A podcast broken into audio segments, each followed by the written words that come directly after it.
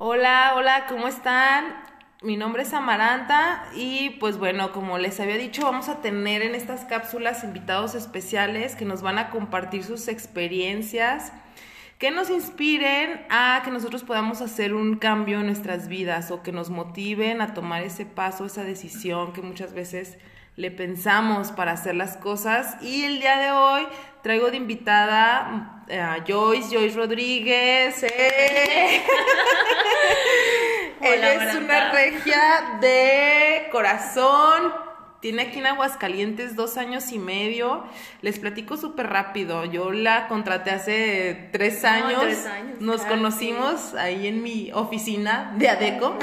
no le quiero hacer promoción, pero bueno. y pues bueno, la vida otra vez nos volvió a reencontrar y pues aquí estamos, Joyce. Hola, Maranta, muchas gracias por la ¡Eh! invitación. Pues ella nos viene a contar pues sus experiencias y sus aventuras que ha tenido a lo largo de su vida. Ella prácticamente es ingeniera en electrónica y automatización, pero pues mejor que ella nos cuente, platícanos. Ay, bueno, pues sí, mira, eh, soy ingeniera de profesión. Eh, mi carrera es electrónica y automatización, prácticamente lo que hoy se conoce como mecatrónica. Ah, sí, es cierto, mecatrónica. Pero, eh, bueno, pues la vida me ha llevado por diferentes áreas, diferentes industrias. Y algo que me apasionó desde casi creo que estaba estudiando, o sea, tenía, estaba con cuarto semestre y cuando tomé una clase de calidad, y que conocí como que toda esta metodología japonesa y este tema, pues yo dije, ay, como que me, me, me, agrada y quiero como que incursionar en esas áreas, ¿no? Entonces empecé a trabajar en una industria electrónica, pero con un enfoque de ingeniería de procesos, de manufacturing, mejora continua y bueno, pues ya tengo como 12 años en este, en este tema. ¡Qué padre! Oye, me estabas platicando que usas mucho el método de mejora continua Kaizen. Sí. Kaizen. Digo, es una, es una herramienta que se utiliza mucho en, en, la industria em, para mejorar procesos, para mejorar eh, pues, los sistemas de gestión de calidad prácticamente. ¿En tu vida diaria lo podemos aplicar el método Kaizen? Sí, por supuesto. yo creo que es una de las cosas que son como básicas que nos pueden servir para, pues, para mejorar. Ah, no importa. Ahí está, dando lata la copla. ¿Cómo se llama? Tofi. ok, amiga. Y entonces, a ver, platícanos de Kaizen. ¿Qué podemos hacer nosotros para llevarlo a nuestras vidas?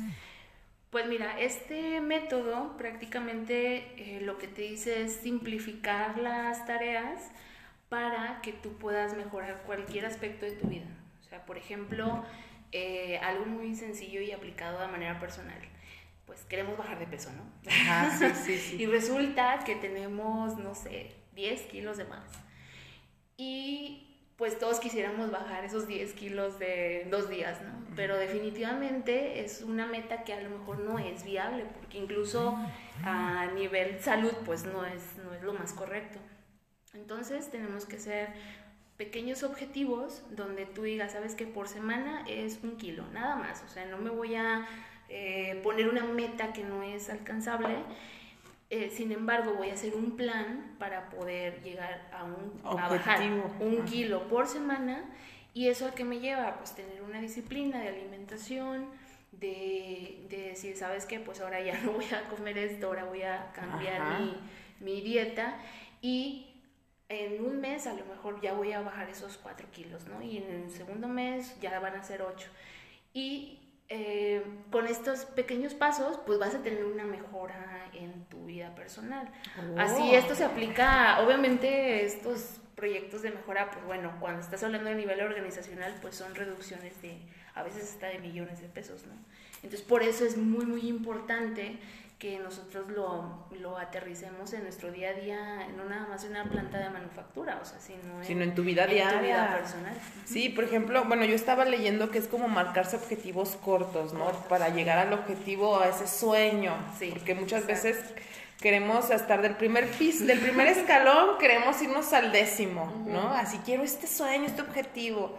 Y luego, pues muchas veces nos frustramos, nos decepcionamos porque no vemos los resultados. Exacto. Y la intención de esto es que vayas paso por paso. Paso por paso, que avances, que seas perseverante y que, que, tengas como un objetivo tangible, o sea, que realmente digas, lo estoy, o sea, es viable alcanzarlo. ¿no?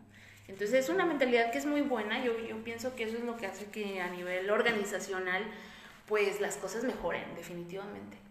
Entonces, pues, ¿por qué no aplicarlo de manera personal, verdad? Muy bien, entonces tomen nota. De eso. Hay que colgarnos de eso. Sí, este, bueno, pero eh, tenemos un tema muy especial que, de hecho, nuestro podcast del día de hoy se llama Y si tienes miedo, hazlo con miedo. sí. Híjole, creo que cuántas veces no hemos tenido miedos por hacer las cosas entonces, creo que Joyce, no, más bien no creo, es Joyce un ejemplo de una mujer que a pesar de los miedos se ha dado la oportunidad de hacer las cosas y pues bueno, ella nos viene a compartir sus experiencias. ¿Por dónde empezaremos? ¿Por dónde empezaremos? Eh, he tenido muchas experiencias en las que he tenido literal, o sea, demasiadísimo miedo. Yo... Eh, ¿Cuál ha sido la experiencia que más te dio miedo, pero dijiste, bueno, si no lo hago, no voy a obtener este resultado? Mira, una... tengo una experiencia que la recuerdo eh, como si hubiera sido ayer, porque realmente me puso, me puso al borde del, de, ese límite donde dices, si doy un paso al vacío, realmente puede suceder algo muy malo, pero también si me regreso, eh, voy a vivir con, la, con esa pena de decir, mm, a lo mejor no me arriesgué lo suficiente. Y es que un día estaba, eh, bueno, yo soy de Monterrey, entonces estaba haciendo una excursión con mi hermano y un amigo mío en el Cerro de las Mitras. Este Cerro de las Mitras es un, bueno, mis regios van a conocerlo perfectamente. Eh, ¿sí tenemos? Sí, sí, sí. Escuchas de Monterrey. Sí. Y bueno, este cerro es, mis amigos saben que, que es uno de mis lugares favoritos. Es un cerro que tiene siete cumbres y son muy técnicas, ¿no? Ya para llegar a, su parte final, en algunas partes hay que hacer como escalada libre, ¿no? Entonces yo estaba en una, era la primera vez que yo iba a un pico que se, llamaba, se llama Pico eh, Cuauhtémoc, es el pico más alto de este cerro. Y entonces era la primera vez que yo sentía literal el vértigo, ahí conocí el vértigo, porque hay, como una pared en la que teníamos que escalar, a, era escalada libre, y yo en, en cuanto quise avanzar y que vi que era caminar por una parte súper angosta, darle la espalda al vacío y empezar a trepar para poder llegar a la parte de la cresta, yo ahí me, me frené, me frené totalmente, me senté y yo dije, no, yo no puedo. O sea, yo no puedo, yo no puedo hacer esto. La verdad es que, bueno, Joyce le gusta el deporte trail. Sí. Sí, entonces, de los que me conocen, pues saben que es la actividad en el cerro, en las montañas, correr. Entonces ella se enfrentó a esto. A ver, pues síguenos platicando. Bueno, este es, es, sí, es más como senderismo. Yo he practicado, empecé a correr, empecé a hacer luego trail running, que es eh, carrera de montaña y pues en parte también senderismo, montañismo, bueno. Y, y esta ocasión en la que estaba haciendo esta cumbre, pues yo me frené, o sea, dije, no, es que yo no puedo avanzar, o sea, literal era algo físico que no me permitía avanzar. Y entonces me senté, ¿no? En una piedra. Y dije, bueno, ahí se ven. Ah. ahí les dije, yo, yo ya no puedo, o sea, yo no puedo avanzar más. Y entonces mi hermano me dice, ¿sabes qué? Este, pásame la cámara porque, pues bueno, si ahí te vas a quedar, pues nosotros vamos a seguir. Y ese fue un total engaño. Realmente me hizo que me acercara a la pared para que estando yo ahí me dijera, ahora empieza a subir. Y fue lo que empecé a hacer. Dije, lo que pasa es que si yo me regreso, porque es un cerro que está muy cerca de mi casa, y yo así como que volteaba a ver así, dije, ¿dónde está mi casa? Y yo me vi, por un microsegundo me vi y dije, es que si yo me regreso de aquí y me bajo y no logro hacer la cumbre, seguramente voy a vivir con esa, esa angustia de, qué tal si me hubiera arriesgado un poquito más. Claro, no iba a exponer mi vida, obviamente iba con, con, personas que conocen eh, muy bien la ruta, Pero ahí fue un momento decisivo, o sea, es una de las veces que me ha dejado mucho aprendizaje porque dije, bueno, lo voy a hacer paso a paso y, y voy a ir en, avanzando conforme yo me sienta segura. Y ya cuando acordé ya empezaba a subir, empecé a, a meter el cuerpo entre las rocas, sentirme un poquito más segura, a, a, sentir que mis manos ya estaban como que amarrando, o sea, abrazando la, la piedra y decir, bueno, creo yo que estoy un poquito más segura aquí y paso a paso. Y es muy importante con quién lo haces, o sea, con las personas con las que iba, bueno, uno de ellos era mi, es mi hermano y pues bueno, una confianza me, me, dio para poder avanzar. Es muy importante quién te rodeas. ah, sí. E, eso siempre lo vemos. Ajá. Yo lo que les he dicho a todo el mundo, y es cierto, o sea, eres el resultado de las cinco personas con las que te rodeas. Sí. O sea, de verdad hay que ser selectivos a la hora de rodear, de, de, de, querer convivir con alguien más. Y, y bueno, y en temas de montañismo, eh, ir con personas con las que te sientes en confianza, que también conocen tu ritmo, conoces su ritmo, conoces a lo mejor incluso sus peores momentos, porque luego unos reaccionamos a la altura y nos ponemos realmente mal, ¿no? Y algunos no van a tener a lo mejor la paciencia para, van a decir, yo, yo, a mí no me hace daño nada, ¿verdad? Por, porque te voy a aguantar. Pero cuando vas con estas personas, con estas personas que, que realmente te sientes como apoyado y soportado, la experiencia se vuelve completamente diferente. Oye, Joyce, este, y, pero también me contabas de tus viajes. yo sé que eres viajera. Sí. Bueno, esta misma el está muy padre, el trail está muy padre y, qué bueno que te enfrentaste porque te diste cuenta dónde están tus límites, ¿no? A nivel físico. sí. Ajá, ¿no? Y, para que nos invites. está muy padre los, la montaña. Sí. Y, pero también a nivel, has viajado, por lo que yo sé de tu historia, ¿te gusta viajar a países, salir del país? ¿A dónde has ido? Bueno, a Japón, España. He ido a, bueno, al, he ido a Japón, a España y bueno, los demás países, bueno, también a Perú, Machu Picchu. Ay, qué em, bonito. Tailandia fue más por placer. Ay, qué padre. Tailandia fue Pero muy chistoso. Bueno, la de España, sí. Platícanos de tu viaje que hiciste sola. Ah, bueno.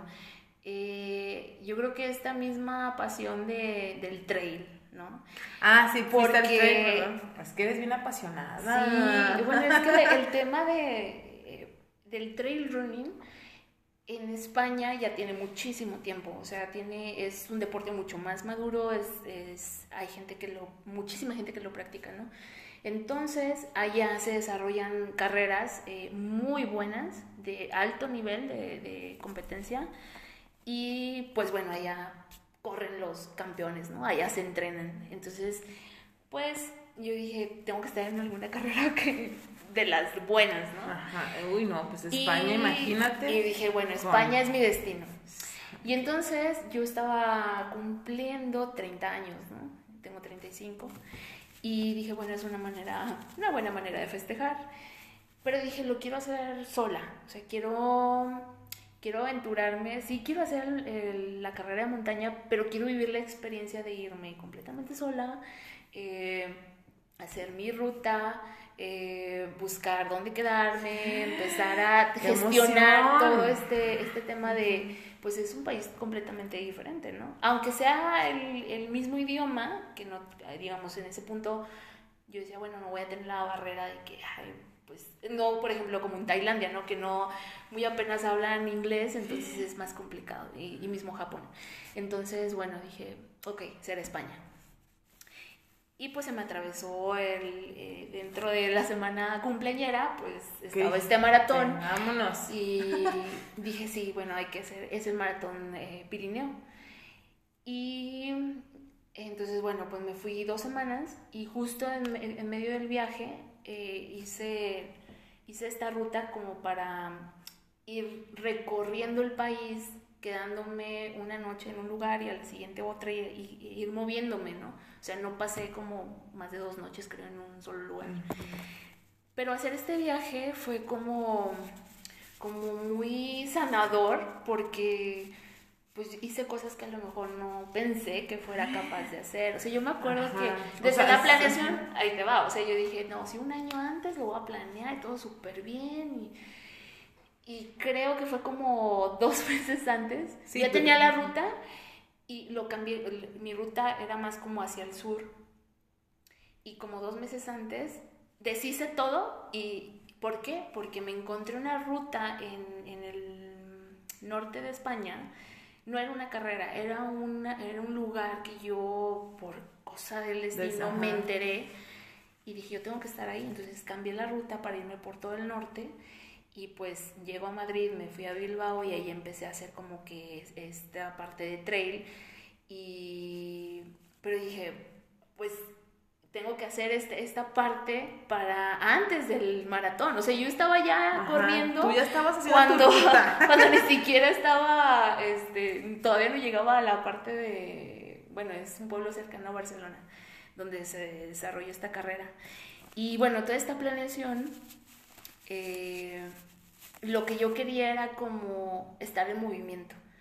O sea, que, que me obligara la misma ruta a Ajá. decir, voy de norte a sur. Y literal atravesé, de- me fui desde el norte hasta las islas. ¿Cuántos kilómetros, Joyce? Mira, la carrera fue de 45. Pero, eh, ay, no sé, bueno, ya mi ruta de, de norte a sur no, no recuerdo cuántos, pero Es que es un ultra. Mi Joyce es una ultra aventurera. fue muy agotador. De hecho, hasta bajé, como- 50 bajé- kilómetros. bajé de peso porque me la pasé explorando. Es mi palabra favorita. y bueno, el tema es de que, bueno, me acuerdo muy bien antes de, de salir de Monterrey, que yo estaba en la, en la sala de espera para tomar el avión. Yo estaba llorando. O sea, yo estaba llorando así de que... ¿De con miedo? o- Con miedo, yo estaba muerta de miedo, o sea, porque era la primera vez que yo iba sola. sola. Y digo, a lo mejor hay muchas personas que pues lo han hecho, ¿no? Pero a lo mejor de aquí a Guadalajara. ¿Sabes qué me daba miedo? Que, por ejemplo, yo decía, ok, sí, ya tengo como que medio la ruta, pero el ir a correr y que yo decía, ¿y si me pasa algo? ¿Y si esto? ¿Y si me caigo? ¿Y si me Sí, sucede? o sea, eran como muchas... Y luego no en tu. O sea, en un país que ni siquiera conoces a nadie, Joyce. Exacto. ¿Qué Entonces me- me llegaban Estás muy como que- locochona, Joyce. me llegaban muchas como estas ideas, este, como todo, ¿no? La mente. Empezó a hacer su, su trabajo de decir, Sí. es que te vas a perder, es que te va a suceder esto, no sé, te van a robar, Sí, sí, sí. La, o no la vas a armar. Nuestros miedos, Ajá. ¿no? Nos empiezan a bombardear así de, no, estás loca, ve lo que estás haciendo, a dónde te estás arriesgando. Entonces yo me acuerdo que, bueno, estaba en la sala de espera y dije, es que, ¿qué estoy haciendo? O sea, no. No, yo, no, y un día antes también estaba con el nervio, pero cuando crucé la parte del filtro de seguridad del aeropuerto dije, vas. Es como la salida de un, de un maratón. O sea, cuando tú ya sales, ya tienes que ir con todo. O sea, ya no tienes que ir con una mentalidad de, es que si pasa esto, es que vas a hacerlo. Entonces esa mentalidad la tienes que mantener en todo lo que vayas a hacer. O sea, realmente tienes que tomar una decisión de decir, pues lo que venga. Y, y te digo, en ese momento para mí fue como que ya estoy aquí, ya me voy a subir al avión y bueno, que empiece la aventura. O sea, a ver, a, ver qué me pasa, ¿Hasta dónde? a ver qué sucede. Mis papás están, eh, es- me apoyan en esto, es lo que más me, me interesaba. Y, y pues bueno, entonces me lanzo. Y para mi sorpresa, cuando empiezo a, a- que llego a Madrid, que empiezo a, a hacer como que ya la ruta y a empezar a vivir el viaje, que llego a Bilbao, eh, pues típico, ¿no? Vas con tu mochila, así como Ah, tu atuendo mochilero, sí, sin bañarte como dos días. Ya sé, sí. Y entonces se me acerca una señora porque yo no sabía, pues estaba viendo cómo funcionaba este tema del, del metro, ¿no? Y se me acerca y me dice, no eres de aquí, ¿verdad? Pero, me, pero sabes, como una, como una mujer como cobijando a una niña perdida, así me ¿En sentía. serio? Y entonces me, me explicó y me dijo, no sabes qué, es así, ¿para dónde vas? Este, no, pues mire, voy a buscar este, este hostal porque pues me la pasé hospedada en un hostal. Y, y ella me dijo, ¿y vienes sola? fue la primera vez que me, que me preguntó, pues alguien, ¿no? Como, como que le llamaba la atención de que... Como, que- ¿por qué como, ¿por anda qué? viajando sola? es que no es normal, ¿verdad? O sea, como que todavía tienen ese... Sí. Tal vez, bueno, Tabú. ya en el, en el, a lo mejor ya en el trayecto dije, me voy a topar a muchas mujeres, este, solas. Me topé algunas, sí, sí, es común verlas, pero aún así sigue siendo como, pues, llamativo o por qué lo estás haciendo. Sí. Por ejemplo, ella me dijo, eh, qué valiente. O sea, me dijo, es que qué valiente que, que, pues te viniste, ¿no? Y ahí fue cuando Ay, qué dije, padre. "Ay, me ayudó y pues bueno, ¿Te, ya. te ayudó? Sí, ¿Te me ayudó. impulsó? Sí, o sea, me dijo, ¿sabes qué? Pues no, no pasa nada, mira, aquí haces esto, así, acá, y vámonos. Entonces, y en el, bueno, seguí con mi viaje, hice un, eh, un trekking de un pueblo que se llama Sumaya a Deva, que ahí se filmó una, pre- una película preciosa que me encanta. ¿En serio? ¿Cómo se llama? o- ocho apellidos vascos. Oh, Sí. no Está muy buena. Y bueno, hay unos acantilados hermosos, pero bueno, es, es- luego la ves.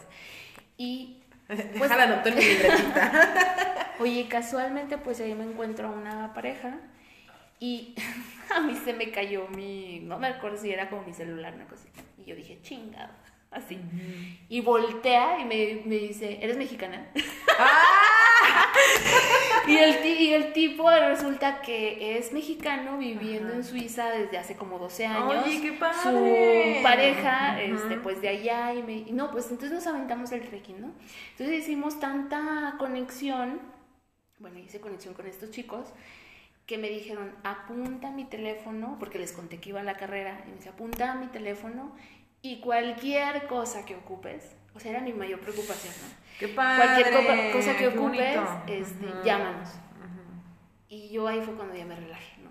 Y me di cuenta que cuando uno se atreve a hacer cosas, siempre va a haber alguien que te va a ayudar. siempre. sí es siempre. Te doy todo la apoyo todo eso que Sí. dices totalmente. Y bueno, pues ya en la carrera, este, pues esta, es, yo lo que quería y lo que buscaba con esta carrera era sacar la bandera mexicana.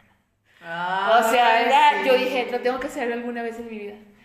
Y yo recuerdo que, bueno, pues cuando pues ves que te entregan el kit y empiezas como que un día Ajá, antes con todo esto. con la emoción. Ah, para esto, bueno, cono- conocí a dos amigos que, bueno, uno de ellos también ya, ya vino a México, le mando un enorme saludo. Y... ¿Quién es? ¿Quién es? Martí, Martí, le un saludo. Ah, sí, sí, sí, sí, Muy Sí. conocido en redes, ¿no?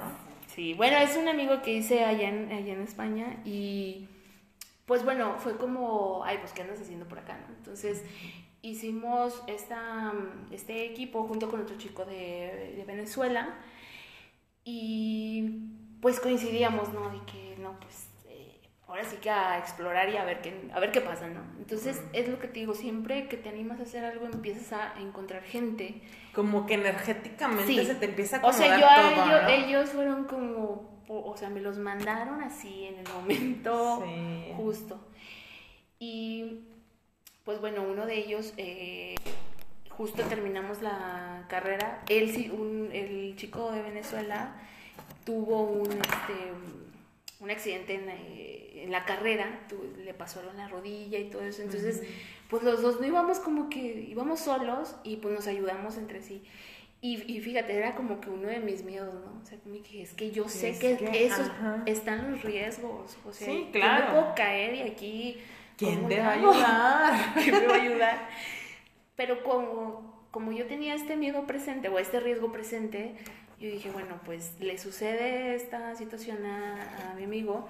Salimos de esa y pues bueno, él pudo regresar a Barcelona, que es donde estaba viviendo. Y, y pues yo continué con mi viaje, ¿no? Pero bueno, en el, el terminar la carrera, yo me acuerdo que como un kilómetro antes saqué la bandera y me la puse así como que entre, entre la blusa y el short. y la emoción. Ajá, yo dije, no, es que yo, yo ya la quiero sacar. y, y en eso se acerca un chico, bueno, me alcanzó, o lo alcancé, ya ni me acuerdo. Y me dice, ah, de México. Y, y yo, pues sí, obvio, ¿no?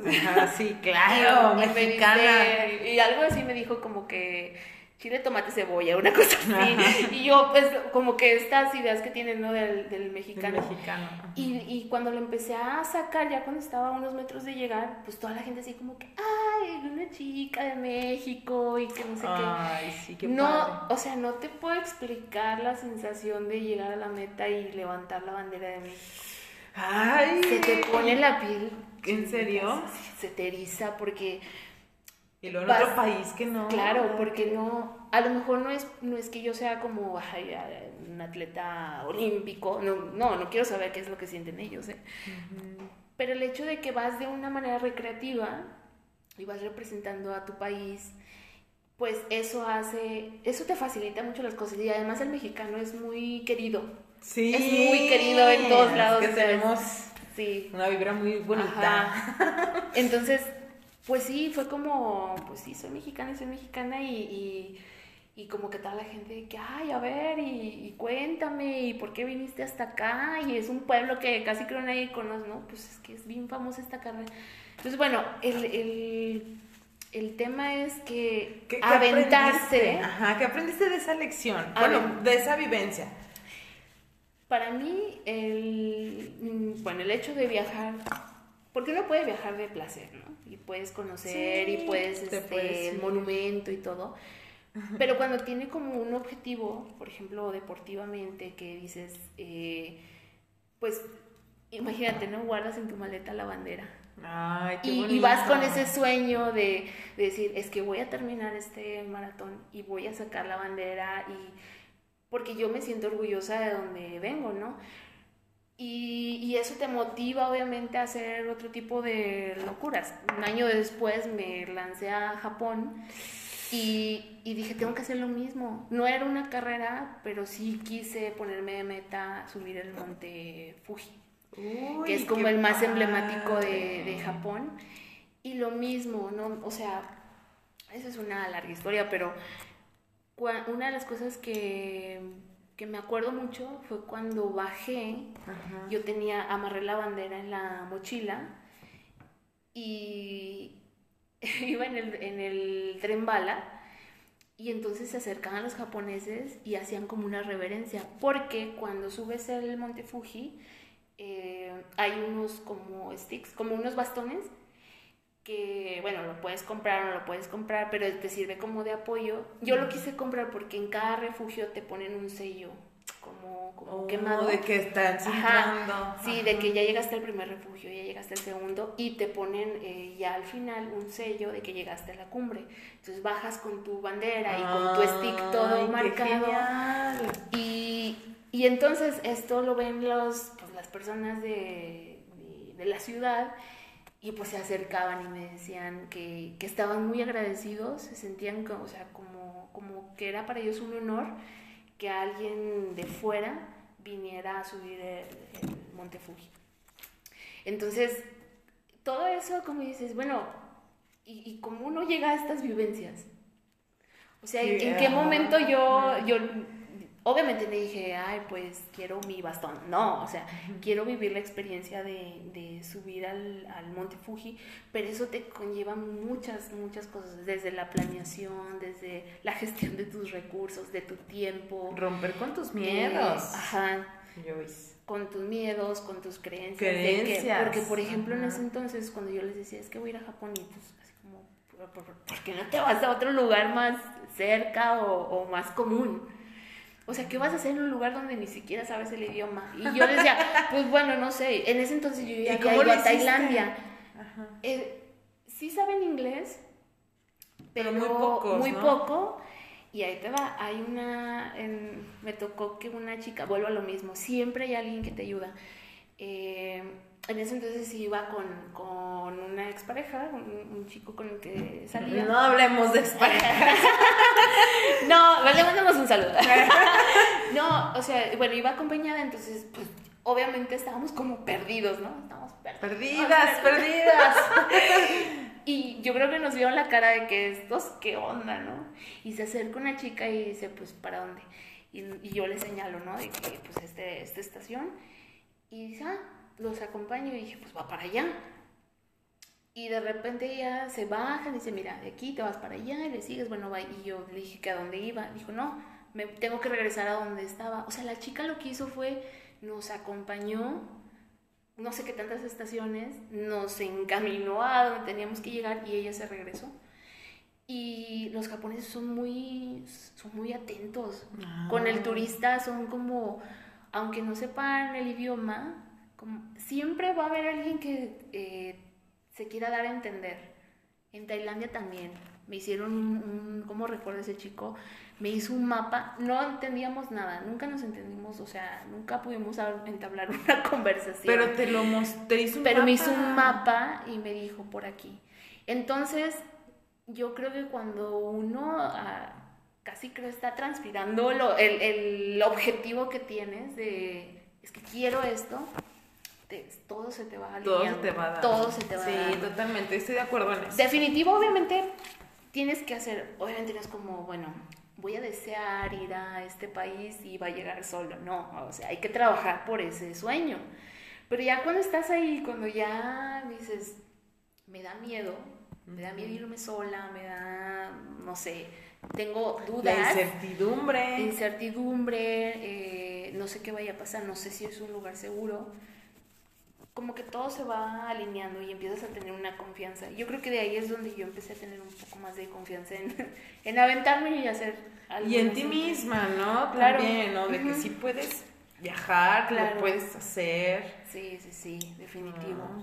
Entonces, pues bueno, una cosa lleva a la otra y, y creo que fue justo regresando de, mm, de España, cuando creo que al mes y medio eh, está, ah, hice la carrera de 100 kilómetros en Huasca de Ocampo, aquí en México. O sea, de hacer 45 pasaron, no sé, como un, sí, un mes y medio. Y te aventaste Y me a los aventé 100. 100. Y ahí en la, en la carrera de 100 kilómetros, sí llegué a dudar. O sea, obviamente estás, imagínate, estás parada en la línea de salida y yo me acuerdo, me acuerdo No muy bien. inventes, 100 kilómetros, no, yo hice. Sí, me acuerdo que se, se paró un chico así enorme, enorme, enorme, musculoso y ya sabes, ¿no? No, yo dije, ¿qué estoy haciendo aquí? Cristo, no. Mis piernitas, mi tamañito, Ay, mi no, ya sé. Entonces yo dije, es que no lo, no lo voy a lograr, o sea, yo necesito estar como más fuerte, ¿no? Y yo me acuerdo que en ese momento ya cuando empezó la cuenta regresiva, eran las 5 de la mañana, y yo me acuerdo que dije, "Em, me tengo que abandonar en esto, o sea, es decir, tengo que abandonar todo lo que me estoy diciendo, o sea, de que no puedo, quién sabe. Claro, En- tu- Entonces, dejar... tu diálogo interno. Claro, tiene que, dejarlo, cambiar, tiene claro. que cambiar. Y yo me acuerdo que dije, pues, o sea, abandónate a correr, enfócate en eso y, y disfrutarlo. Y algo que te da la... la- Diste en el clavo, Joyce, ¿eh? O sea, Y yo no sé, creo que este chico me ayudó porque estaba como casi creo doble de mi tamaño. Pero eso a mí me, me dio a entender y, y me hizo tener la claridad de decir, bueno, él entrenó, yo entrené y debo de tener la confianza. Y si no lo logro por algún tema, porque pues eso es, eso pasa, a veces no, no terminas una carrera, pues lo puedes volver a intentar. exacto. O sea, no se acaba el mundo. No, y, y yo creo que ahí Exacto, es donde también hay sí, otro sí punto importante, que luego no queremos intentarlo por el miedo a, a fracasar. Exacto. Y eso es, yo creo que es lo peor que podemos hacer. Entonces, y bueno, he hecho carreras donde no he terminado y, y no pasa nada. Exacto. No pasa nada. ¿Y qué tiene? ¿Qué tiene? Entonces, Sí, sí, sí. eh, es eso, ¿no? Y también eh, esta parte del ego, ¿no? De, Sí. de decir, bueno, me voy a aventurar en, en emprender este, este reto de tantos kilómetros. Sí, me voy a preparar porque no es como desearlo nada más. No, O sí, No, no, no, definitivo hay Una preparación mental, física, o sea. Ajá. Eh, pero si por algún motivo algo sucede en la carrera, porque es muy común que te, que te empiezas a sentir mal, del estómago, te pegó la altura, este, te doblaste el pie, te caíste y ya no puedes avanzar, o sea, no puedes hacerlo más. Entonces también debes de tener esa humildad de decir, hasta aquí llegué. Oye, y también, ajá, pero también eso pasa en la vida, ¿no? Claro. Como dicen por ahí. es que el, maratón o la carrera es como es una metáfora de la vida. A ver, platícanos de eso. Dicen, dicen los. Dicen. bueno, en sí, creo que lo, las carreras o las competencias, ya sea de maratón de calle o de montaña, bueno, más marcado a lo mejor en la carrera de montaña porque son carreras mucho más extremas, es más tiempo, tienes que considerar más elementos.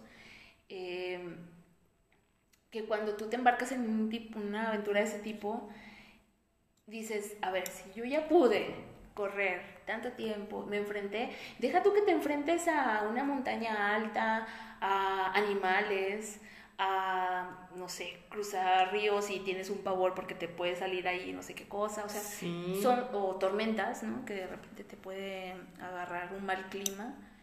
Eh, todo eso lo transfieres a tu vida y dices, pues si yo me enfrenté a esto, ¿por qué a veces en el día a día te consumes? O sea, te como que te dejas llevar como por esos pensamientos. Por un mal, por un mal momento. Ajá.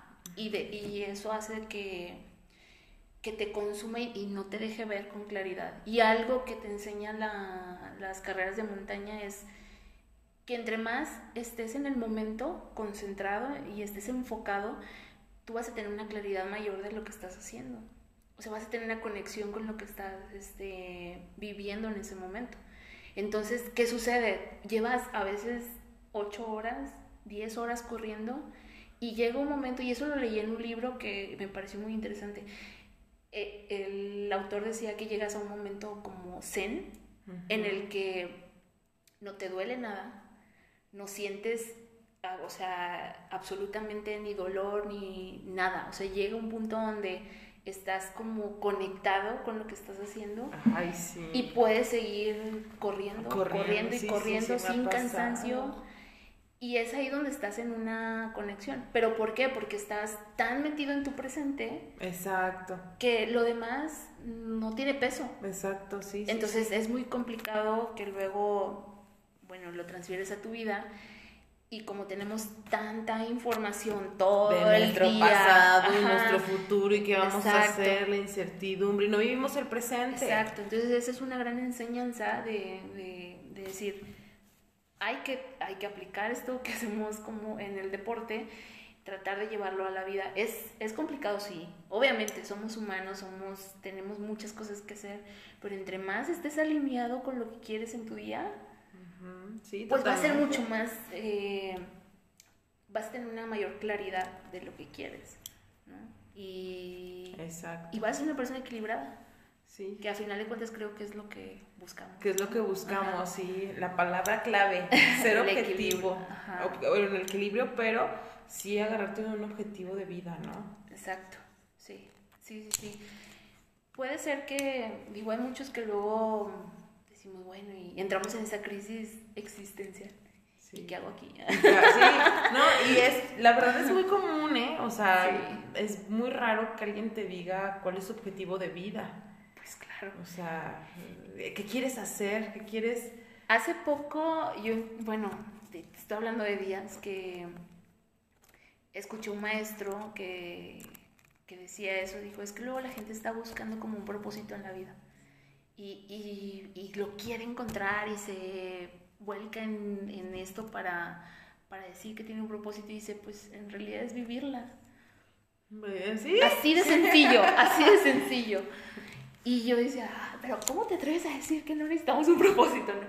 Pero decía, no, o sea, no me malinterpreten, es como eh, lo que yo quiero decir, bueno, en este caso el maestro dice, lo que pasa es que luego decimos, bueno, pues estar felices, ¿no?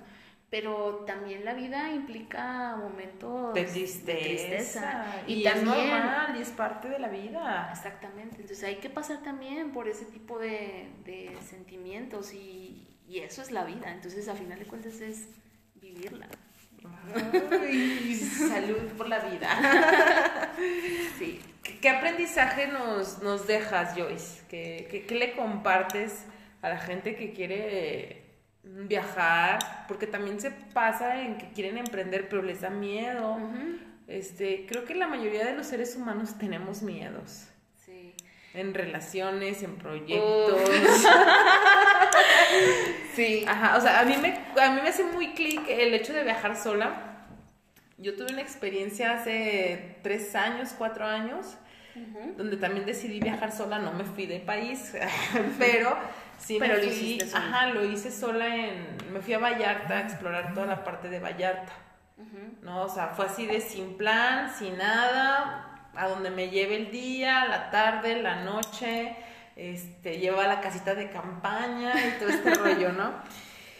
Y la verdad es que sí es cierto, o sea, la vida te conecta con las personas correctas para que tu día sea Increíble. increíble. Sí. O sea, yo la verdad me acuerdo de esa vez, fui a festejar mi cumpleaños y me llegaron como las personas exactas para pasármela muy bien. La verdad es que si vas con miedo, sí sientes mucho miedo de que, híjole, pues, y luego si te llega la noche, ¿dónde vas a dormir? O- y si alguien se quiere pasar de listo o así, ¿no? O sea, sí te llegan mucho, o sea, a pesar de que estoy aquí a 7 u 8 Y horas. más, mm, más en nuestro contexto, o sea, vivimos en un país donde incluso ni siquiera viajando, ¿no? O sea, sale una mujer y pues ya está expuesta a Ah, ciertas cosas, ¿no? sí.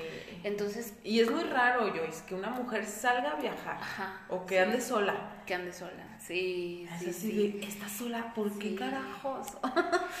Y fíjate, mm, eh, una vez que ya cruzas esa línea del, de, pues, del miedo de decir, pues lo hago o no lo hago, yo nunca, nunca me había imaginado que, ay, yo cómo voy a dormir en una estación de autobuses. Bueno, dormí en, la, en el piso de una estación de autobuses. Sí. Porque, bueno, eh, justamente en este viaje que pasé por Barcelona, pues se me fue el camión y bueno, sucedieron una serie de cosas que terminé durmiendo en la estación de, de Barcelona. ¿no?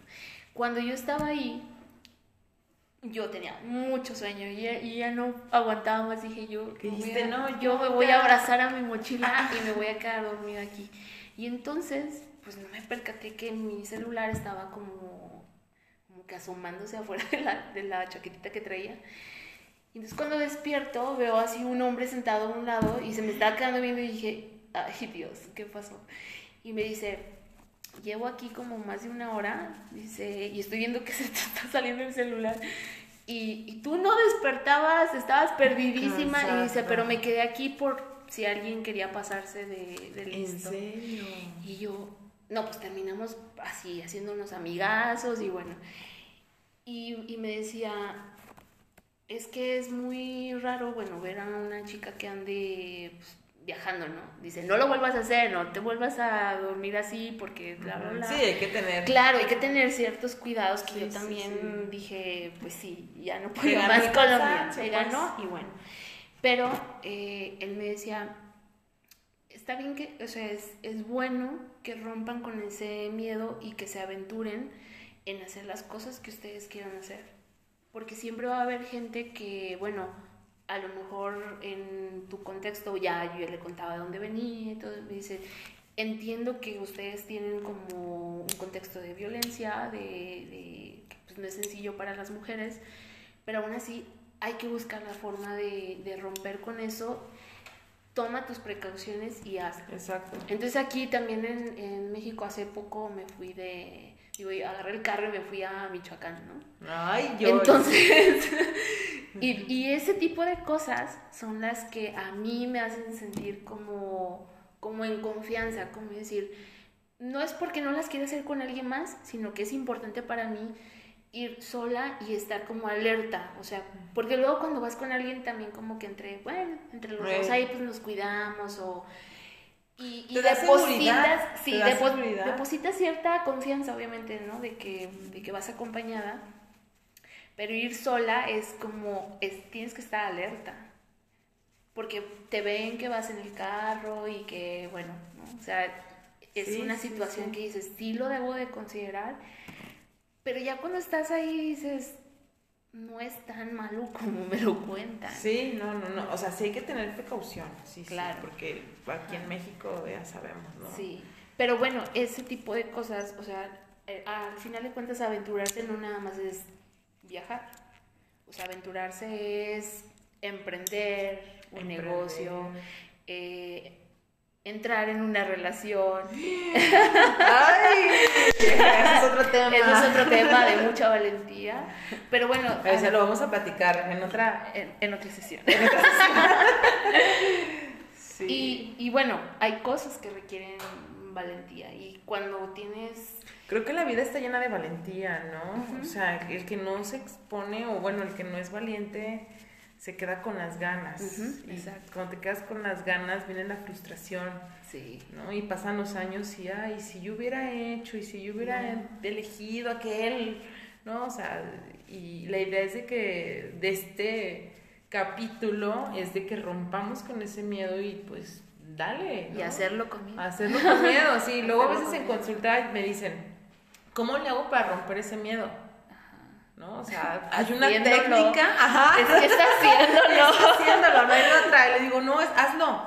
Ajá. O sea, de verdad, la mayoría ha roto con sus miedos haciéndolo. haciéndolo. Y cuando llegan otra vez, es que lo hice. ¿Ves? O sea, ¿y qué te pasó? Nada, al contrario, o sea, resultó bien. con la capacidad de poder hacer las cosas. Y entre más lo hagas, o sea, entre más te expongas a cosas que normalmente no están en tu zona de confort, más vas tomando esa confianza para tomar decisiones en tu vida. O sea, es decir, hoy eh, elijo estar viviendo aquí y para mí es una aventura, ¿no? A pesar de que tengo una vida que digo, bueno, tengo mi trabajo, tengo mi ritmo, este, hago estas cosas pero yo lo sigo viendo como una aventura, ¿no? Porque yo ya no estoy viviendo en la ciudad donde nací, donde está mi familia, donde están mis amigos, sino que estoy eh, también viviendo otra etapa diferente en un lugar distinto. No, y te arriesgaste en venirte, bueno, porque yo me sé la historia de cómo se arriesgó para venirse a Aguascalientes, o sea, también hay... Y es eso, o sea, es... O sea, yo dije, va, me voy. Y, y a veces van a funcionar las cosas y a veces no. Y si es un no, no pasa nada. No pasa nada. No pasa nada. O sea, la verdad es eso. La gente le tiene miedo a fracasar. o sea, salió mejor. Sí. sí, sí, exacto.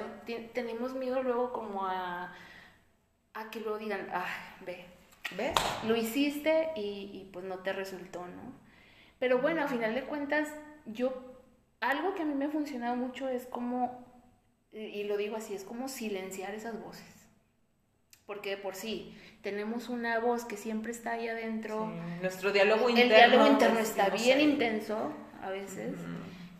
Que luego agrégale las voces externas que te dicen, te sugieren, te critican. No, no, no, no, no, no, no, no, no lo hagan.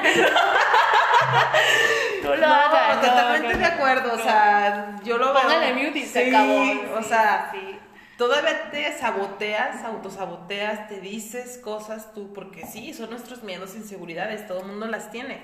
Pero luego te pones a escuchar lo de la demás gente. No. No, nunca vas a acabar y no vas a tomar a lo mejor una decisión la más adecuada para ti porque como estás escuchando tantas opiniones y le estás dando tanta importancia, a lo que los demás están diciendo. Ojo con eso. No, no lo hagas. claro, es, los consejos son bienvenidos, pero volvemos al tema de las cinco personas. Sí. ¿De quién vas a recibir un consejo? O sea, hay que saber eh, que las personas que las que tenemos más cerca, pues es porque son personas que sabemos que nos, que nos aman o que, o que procuran nuestro bienestar y que a veces nos van a decir cosas que no son las que queremos escuchar, pero que son las que necesitamos para a lo mejor tomar una decisión lo más adecuada posible. Claro. Pero al final de cuentas, o sea, yo he llegado a la situación en la que cuando tengo mucha, mucha duda, yo me acuerdo que, y ya estaba aquí, en Aguascalientes, y yo me acuerdo que tenía un, una duda, o sea, decía, es que, ¿qué, ¿qué, va a pasar? Y yo me acuerdo que me acosté en mi cama y me puse las manos así en el corazón, así, y cerré los ojos y dije, O sea, lo único que quiero saber, o sea, es recibir una respuesta que venga de mi corazón. O sea, que venga de mí. No quiero tomar una decisión basada en alguien más, sino en lo que yo quiera. Y fue como me quedé. sí. sí, pues es que la respuesta ya la sabemos, ¿no? Nada más que muchas veces la enfrentamos con nuestras creencias, lo que va a pensar la gente, pero tú desde un inicio tú, tú sabes qué es lo que te gusta, o sea, aquí la traes, nada más que la mente te empieza a decir, no, Exacto. por ahí no, quiero pensar tu papá, tu mamá, tu familia, tu novio, o sea. No, hay que, y yo creo que ahí entonces el trabajo personal que hacemos cada uno, eso es algo que a lo mejor yo sí Em, puedo como destacar que siempre me ha gustado como aprender de desarrollo humano, de capacitarme, de aprender, de pues de mis emociones, porque luego también tenemos como reacciones que luego no sabemos controlar. todo viene, Joyce, del autoconocimiento. sí, eso es. Mira, todo esto se va a resumir en el trabajo personal que tú hagas. Entonces hay que trabajar. Cada uno tiene que trabajar en su autoconocimiento. Porque si no te conoces, o sea, no. ¿por qué vas a dar un paso grande si ni siquiera sabes quién eres? No, exacto.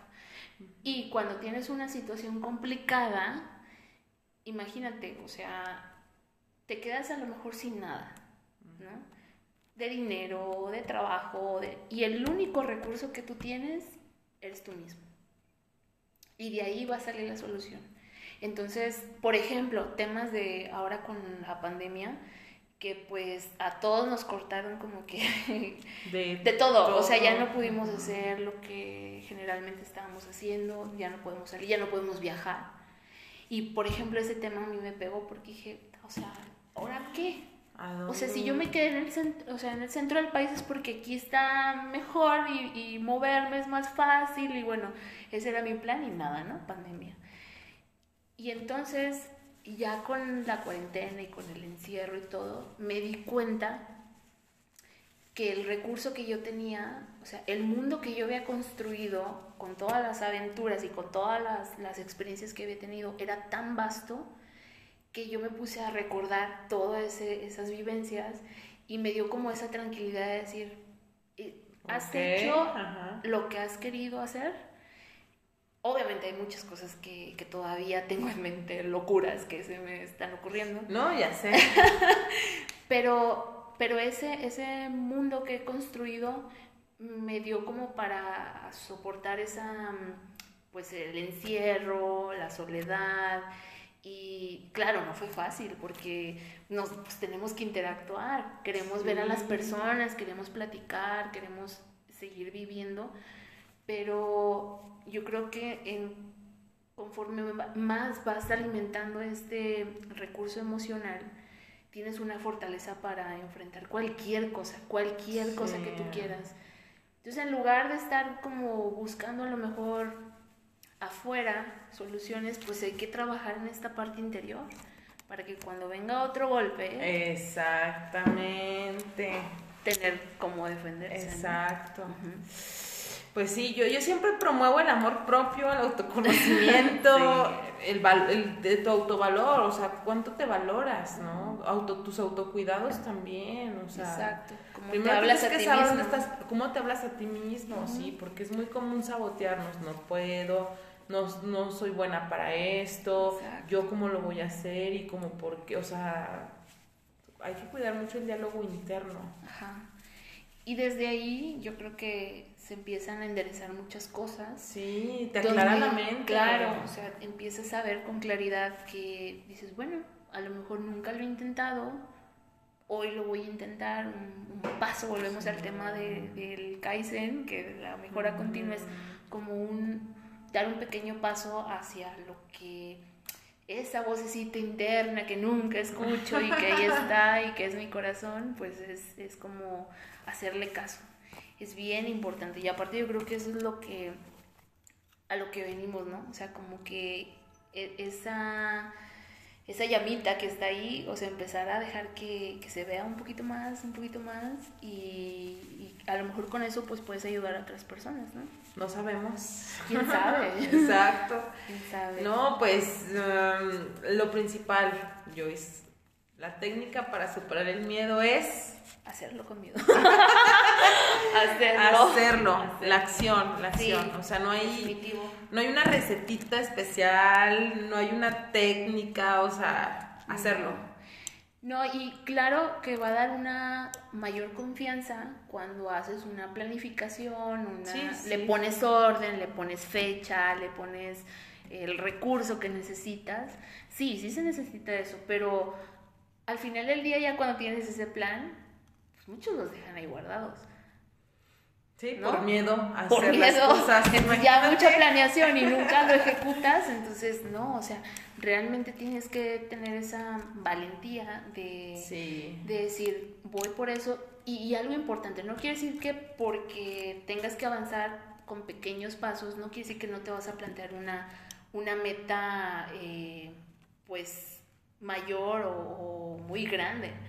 Sea, uno yo creo que puede hacer, si yo, yo en qué momento dije 100 kilómetros, no, bueno, antes de eso, la confianza que me dio para llegar a eso fue Los 50. correr primero 5 kilómetros, o sea, bueno, sí es cierto, ¿no? sí.